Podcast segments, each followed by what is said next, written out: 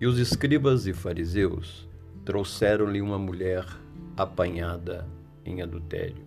João, capítulo 8, versículo 3. Meditemos sobre o versículo. Os escribas e fariseus. Os primeiros eram copistas das Escrituras, chamados também de doutores da lei intérpretes da lei.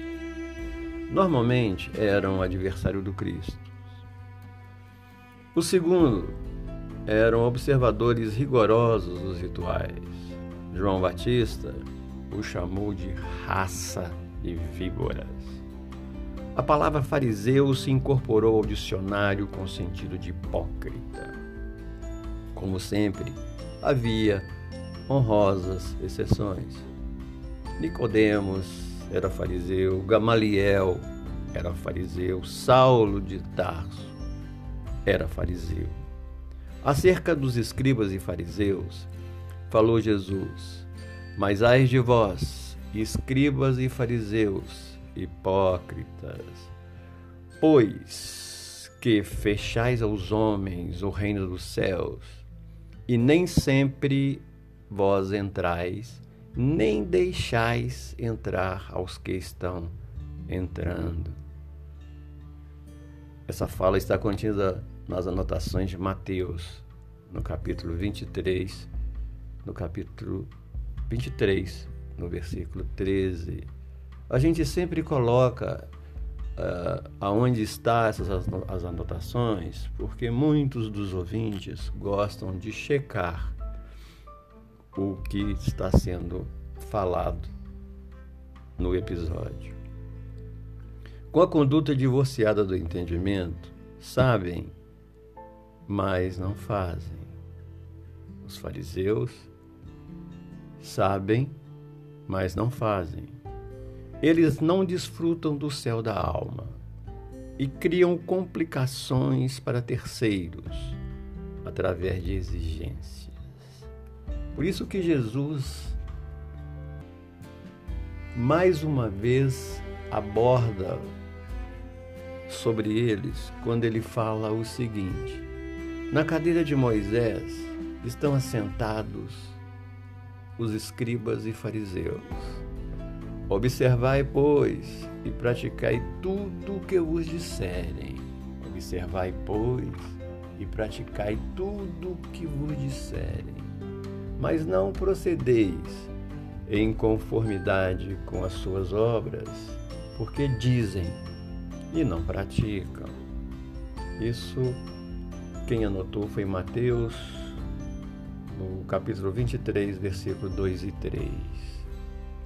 Dessa advertência, entendemos que apesar da distância que ainda nos separa de Jesus, é importante falarmos de sua mensagem porque falando, vamos adquirindo certeza, convicção. E, dos, e os que nos ouvem tiram proveito. Muitos encarnados e desencarnados vibrarão em nosso favor.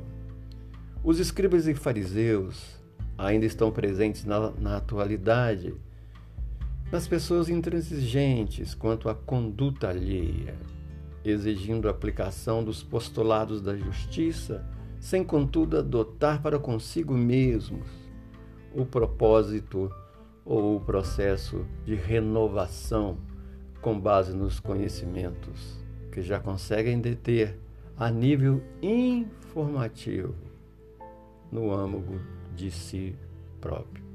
Mantenha a informação, tenha a teoria, mas não a praticam. E segue o versículo. Trouxeram-lhe uma mulher. Embora com intenções diferentes, escribas e fariseus fizeram um grande benefício àquela mulher, levando-a até Jesus. O fato evidencia a aplicação da lei a se revestir da misericórdia quanto à criatura no labirinto das dificuldades. Apresenta ainda que diminuto o germe da retificação e do retorno à vida. As circunstâncias são sempre os instrumentos da manifestação do Criador em nosso favor. A mulher, a expressar o potencial do sentimento de todas as criaturas em evolução, é a figuração do precioso elemento que no íntimo define as disposições da personalidade. No contexto da caminhada, podemos constatar as mais diversas formas pelas quais a, individu a individualidade vem recebendo o ensejo de chegar a Jesus. Hipótese que não significa a derrogação da lei quanto aos delitos cometidos e nem isenção das punições correspondentes. Deste modo, até no cumprimento da lei, vemos a oportunidade que nos é oferecida de, como filhos, aproximamos-nos do Pai Criador. O ato de escribas e fariseus trazem uma mulher até Jesus deixa evidenciado que algumas vezes são os fatos externos, mesmo os conflitantes, como a nossa vontade interior, os responsáveis por, um posteri por uma posterior tomada de posição pessoal. E o versículo continua: trouxeram uma mulher apanhada, apanhada. Trabalhemos a, a palavra apanhada quer dizer surpreendida em algum ato cuja divulgação não lhe convém. Que a nossa consciência diz estar errado. Não podemos nos esquecer de que tudo quanto está oculto será manifesto. E desde agora, os espíritos, os espíritos mais evoluídos do que nos têm acesso que nós temos acesso, conhece-nos de forma íntima. Por isso, devemos nos ater ao bem, pois só assim estará afastada a possibilidade de qualquer constrangimento. Sequencie o versículo. Trouxeram uma mulher apanhada em adultério. Meditemos sobre a palavra adultério infidelidade conjugal, apanhar uma mulher. É o caso, porém, de se perguntar pelo homem, já que em matéria de união sexual implica na presença dele também. O homem não foi trazido. Não podemos, todavia, ficar restrito ao assunto apenas nesse aspecto. Adulterar é mais do que infidelidade conjugal. Adulterar é também falsificar, corromper, adulterar, deturpar, viciar. Pode-se adulterar um documento, uma cédula, uma notícia ou várias outras coisas.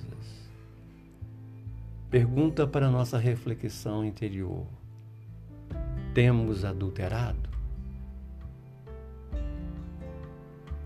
Estamos adulterando quando omitimos o nome do autor de uma ideia, quando acrescentamos ou reduzimos algo numa notícia, modificando-a e assim por diante.